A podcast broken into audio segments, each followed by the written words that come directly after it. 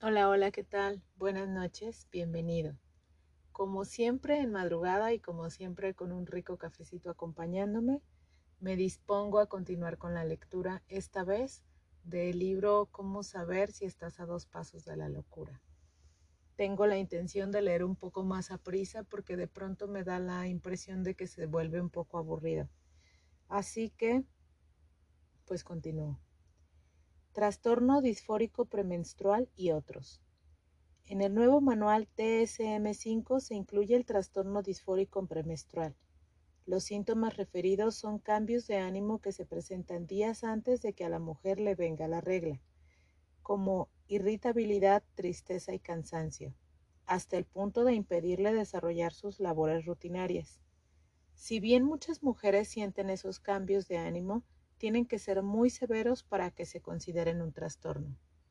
Entre comillas, no es que estuviera de mal humor, me ponía terriblemente agresiva. Rompía cosas, estaba irritable, no era yo. Pasaba mi periodo y era otra persona. Llegué a pensar que era bipolar. Mujer con trastorno disfórico premenstrual.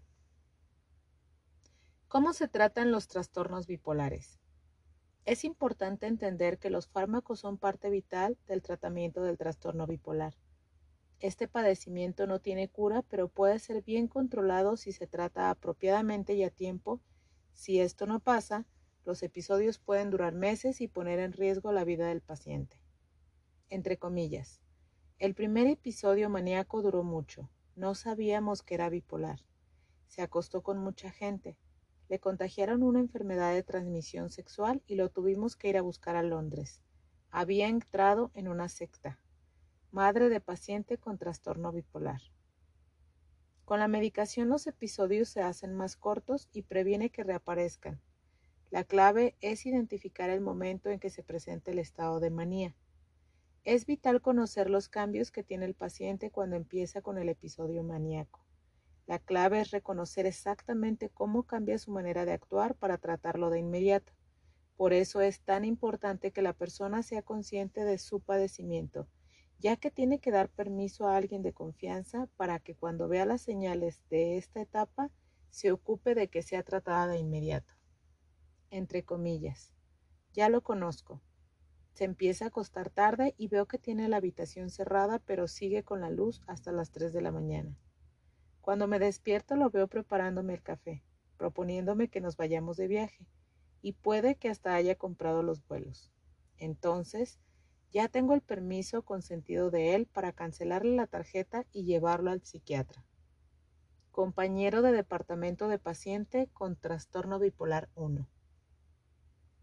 Para evitar una recaída se dan fármacos eutimizantes, los cuales sirven para mantener el equilibrio del estado de ánimo y consecuentemente previenen nuevos episodios maníacos o depresivos.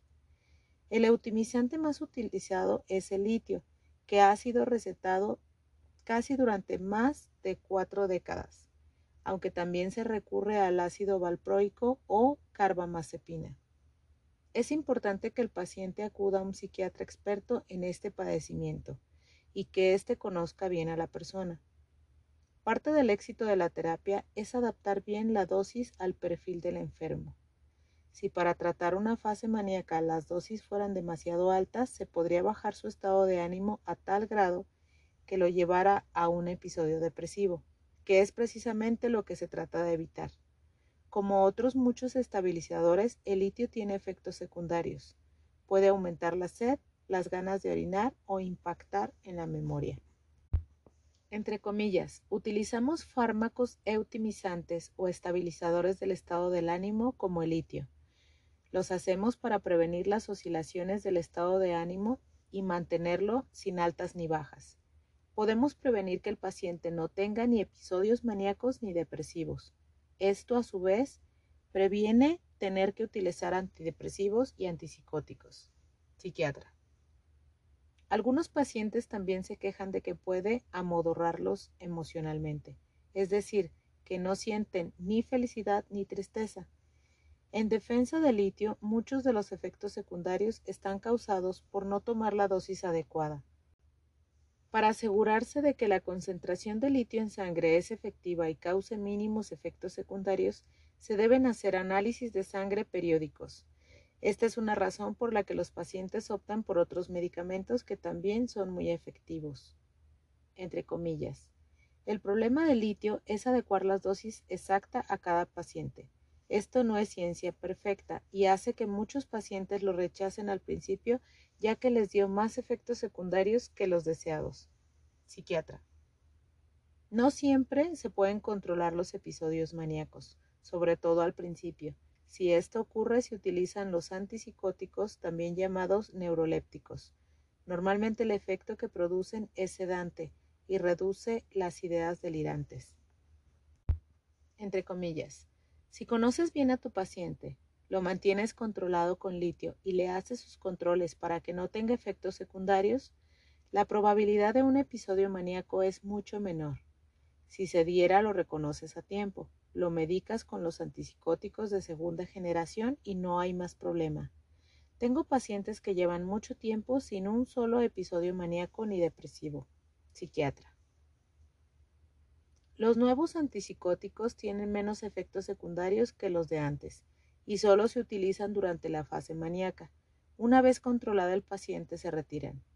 Para los episodios de depresión se les puede prescribir un antidepresivo, aunque el paciente tiene que ser observado muy de cerca por el especialista para controlar que no le induzca a un estado maníaco. Entre comillas, si el paciente está en un episodio maníaco, ya no utilizamos los antipsicóticos de primera generación o típicos como el aloperidol, estos causaban graves efectos secundarios. La mayoría de los psiquiatras preferimos los de segunda generación, como la risperidona. Tienen menos efectos secundarios y son similares en eficacia. Psiquiatra. Como mencioné anteriormente, una persona con trastorno bipolar tipo 2 corre el riesgo de ser mal diagnosticada y acabar erróneamente siendo tratada con un antidepresivo por pensar que es un paciente con depresión mayor. Estos fármacos lo pueden llevar a un episodio de hipomanía, que le dé fuerzas para suicidarse. Por eso, si sufres de depresión, pero has reconocido por esta lectura que puedes tener episodios de hipomanía, es importante que consultes a un psiquiatra. A continuación, el siguiente tema y es trastornos de ansiedad. ¿Qué es la ansiedad? Una de las grandes amenazas que acecha constantemente nuestro bienestar es la ansiedad. Muchos de los trastornos mentales y emocionales están vinculados en gran medida a ella. Si bien es cierto que niveles bajos puede resultar beneficiosa, es probable que en exceso llegue a dilapidar nuestra salud emocional y física. Explicado de una forma sencilla, la ansiedad es una respuesta de la mente y el cuerpo que nos pone en estado de alerta, y nos prepara para enfrentar un peligro. Esto quiere decir que en un nivel moderado de ansiedad nos puede ayudar a responder mejor ante una situación de amenaza, pero cuando se sufre de manera desmedida o permanente, pierde su utilidad para actuar adecuadamente llevándonos a reaccionar exageradamente ante circunstancias que no implican riesgo alguno o que sean poco probables de ocurrir. Esto puede hacer que acabemos desarrollando desde una personalidad ansiosa que nos autosabotea constantemente hasta detonar trastornos asociados con ella como las fobias, depresión o incluso un debilitamiento del sistema inmunológico que nos haga caer enfermos. En toda enfermedad mental es vital conocer el nivel de gravedad y qué tan incapacitante se vuelve, y la ansiedad no es la excepción. Estar expuesto constantemente a situaciones de inquietud o percibidas como tales por la persona puede incluso provocar cambios en la química cerebral. Quien padece de ansiedad es más receptivo a cualquier señal o movimiento brusco y lo procesa como riesgo, activando el mecanismo de ataque o huida. Nuestra forma de interpretar las señales va a funcionar como un filtro de lo que ocurre alrededor y nos va a convertir en personas con más o menos ansiedad o incluso hacer que nuestra personalidad se vuelva ansiosa. Los patrones familiares de análisis de la realidad los adquirimos de nuestros padres, por lo que existe una alta probabilidad de que de padres ansiosos resulten hijos ansiosos. Entre comillas, soy como mi madre, no me puedo tranquilizar. Si mi hijo sale, siempre pienso en todo lo malo que le puede pasar, un accidente o un robo. No duermo si está fuera. Hija de madre ansiosa. Rasgos de personalidad ansiosa. Un rasgo característico de la persona ansiosa es que tiende a ver su medio ambiente como amenazante y lleno de peligros. Si sale a la calle piensa que le van a robar. Si está en casa cree que puede haber un incendio o si conduce teme que pueda ocurrir un accidente. ¿Te imaginas qué agotador es hacer estas actividades diariamente y vivirlas como si fueran un riesgo latente? Su cuerpo está en estado de alerta constante. Viene un cuadro donde dice las características de una persona con ansiedad. Perciben todo como una amenaza, están en constante estado de alerta, necesitan estar en control, tienen problemas de concentración y de atención, son perfeccionistas y muy autocríticos, tienen mayor nivel de creatividad, hipersensibles a cualquier alarma, reaccionan más agresivamente ante cualquier amenaza, pensamientos negativos, repetitivos sobre sí mismos, piensan en todos los posibles escenarios negativos, tienden a ser absolutos o todo o nada, o está perfecto o está mal. Esta condición te impide disfrutar el presente y te hace reaccionar ante cualquier estímulo como si fuera a causarte daño. Esto provoca que las personas que padecen de ansiedad sean más irritables y ante cualquier comentario ya han desenvainado la espada y están preparadas para pelearse. Entre comillas. Solo le dije que era mi turno en la fila porque pensé que no me había visto. Me empezó a gritar ¿Usted qué se cree? ¿Que yo me dedico a engañar? Yo no soy un tramposo. A mí nadie me falta el respeto. No dije nada. Cuando abordamos el avión y lo vi calmado, le pasé mi tarjeta. Psiquiatra. En muchas personas agresivas, lo que subyace a su enfado es un gran nivel de ansiedad. Al estar activadas para responder en cualquier momento, es fácil vaciar el cargador de balas de ira. Un comentario que para otros ha sido una crítica constructiva lo pueden ver como una agresión y responder de manera violenta, tanto verbal como físicamente. Es lo que algunos describen como estar a la defensiva. Donde también podemos ver reflejado el grado de ansiedad y frustración de la gente es en su forma de conducir. Una personalidad estable ante un coche que se mete en su carril lo ignora o ni lo percibe, pero alguien ansioso ya tiene todo su cargamento de balas emocionales listo para reaccionar de una manera desproporcionada, rebasando de forma agresiva o frenando en seco, poniendo la vida de otros y la suya en un riesgo completamente innecesario. Entre comillas, se me adelantó. No podía dejar que se saliera con la suya. Lo seguí, Quería alcanzarlo y enfrentarlo. Chocamos de frente con otro coche. Perdí la razón. Paciente ansioso. Por otra parte, la ansiedad tiene un efecto nefasto en las relaciones de pareja, tanto a nivel sexual como afectivo, siendo la causa de muchas disfunciones sexuales, donde cualquier malentendido puede dar lugar a una respuesta desproporcionada o incluso agresiva entre comillas, solo le pregunté la causa de que llegara tarde y él me gritó, si no trabajo hasta tarde, ¿quién va a pagar esta casa? Desde que tomó ese nuevo trabajo con ese jefe tan difícil, mi marido cambió completamente. Esposa de paciente ansioso. Ante esa visión del entorno tan amenazante, desarrollan un mecanismo de protección que consiste en intentar dominar cualquier contingencia posible que perciban como dañina en definitiva, tener todo bajo control.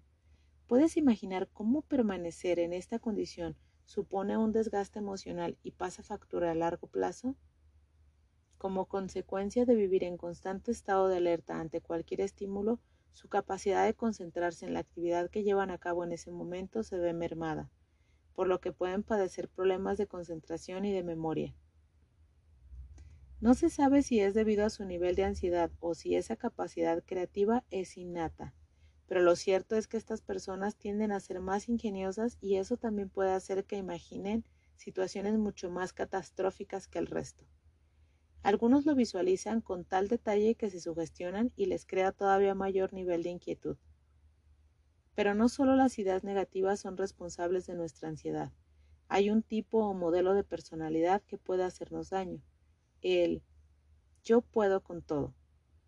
Aunque es bueno pensar en positivo, aquellos que actúan así ignoran las necesidades de su cuerpo con tal de conseguir sus objetivos.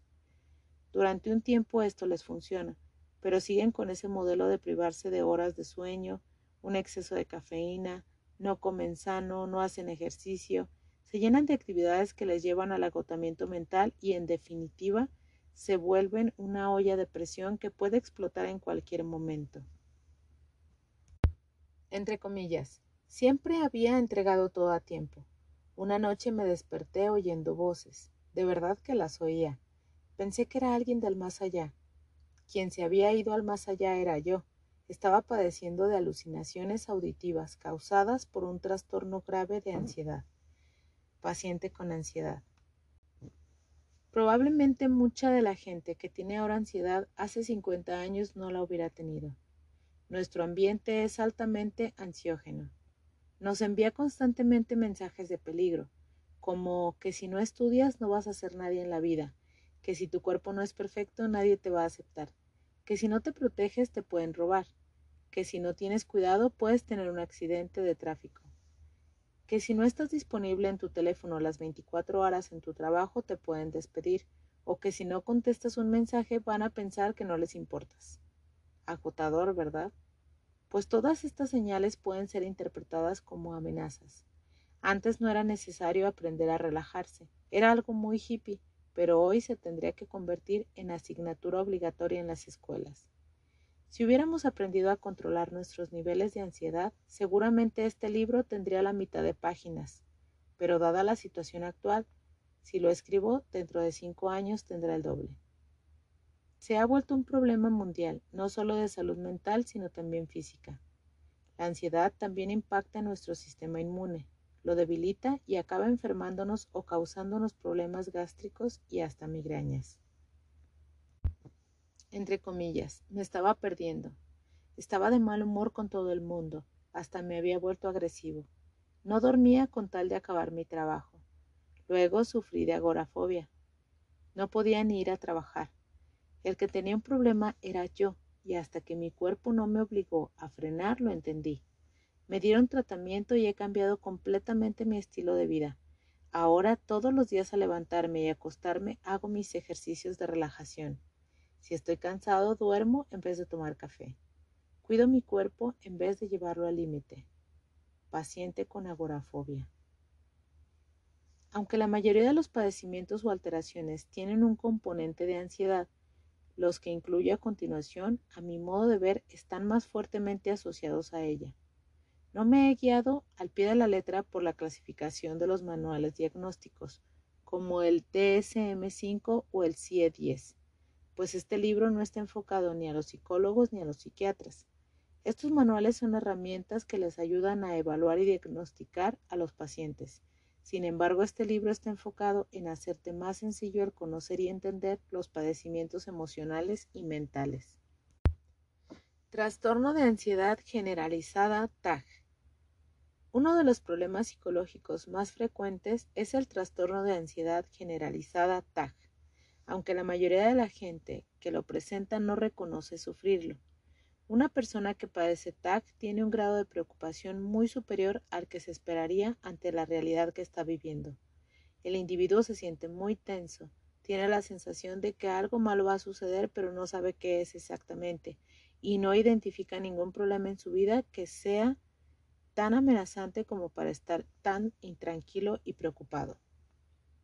Entre comillas, me sentía muy nervioso, como que estaba en peligro, pero no entendía nada porque estaba en casa con mis amigos. Empecé a tener palpitaciones que se sentían en la cabeza. Es una situación horrible. Hombre con TAC.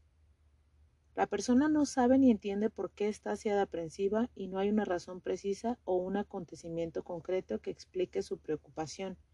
Además de sentirse tensa por la angustia de que algo malo va a suceder, pueden aparecer distintos síntomas como palpitaciones, temblor, sudoración, mareos, dificultad al respirar, sequedad de boca o sensación de mareo. Es un estado de alerta permanente pero sin entender por qué se siente así ya que no existe una amenaza inminente. Entre comillas, estoy en casa sola sin ningún problema aparente y de repente me viene una sensación terrible de que algo malo va a pasar. Siento palpitaciones y me sudan las manos. Llamo a mi marido y cuando me pregunta qué me pasa, por qué estoy así, le respondo que no lo sé. Paciente con TAC. Es común que se diagnostique TAC a partir de una consulta al psicólogo o psiquiatra por un problema de depresión mayor. También se da más frecuentemente entre las personas mayores de 60 y las diagnostican cuando acuden al médico por otra dolencia. Además, ese estado de preocupación constante los hace más vulnerables al abuso de sustancias con efecto sedante, como el alcohol o al consumo de ansiolíticos. Entre comillas, me sentía agotada de estar siempre tan tensa. Lo único que me calmaba era el ribotril, y me acostumbré a tomar un cuartito de pastilla, luego media, luego una entera. Cuando fui al médico a pedir más, me dijo que fuera urgentemente al psiquiatra si no quería acabar adicta. Paciente con TAC. Aunque es más común en aquellos que tienen personalidad ansiosa o han vivido un evento estresante, también aparece en personas que nunca no han experimentado. Lo que también es muy curioso es que hay personas que se acuerdan de haber sido así prácticamente toda su vida y nunca acudieron a un especialista. ¿Te imaginas lo desgastante que es para alguien ese sin vivir de preocupación constante? ¿Quién puede disfrutar de su existencia si se la vive de esa manera? Entre comillas. Me acuerdo de ser así desde muy joven. Me preocupaba por todo. Sentía que algo malo iba a pasar mis amigas me llamaban las suspiros, mujer con TAC. Dependiendo de la severidad del TAC, así será su tratamiento. Para controlar rápidamente el pico de ansiedad inicial, el psiquiatra receta benzodiazepinas. Estas tienen un gran efecto tranquilizante. Después o la retira o opta por recetar antidepresivos. Los antidepresivos también son muy eficaces en reducir la ansiedad. Tardan más en hacer efecto, pero tienen muchos menos efectos secundarios que las benzodiazepinas. Parte vital de este tratamiento es la psicoterapia. El paciente va a aprender a controlar las reacciones físicas y mentales que la detonan y con ello prevenir que pase en el futuro. Por hoy voy a parar hasta aquí y mañana continúo. Muchas gracias por escuchar. Chao.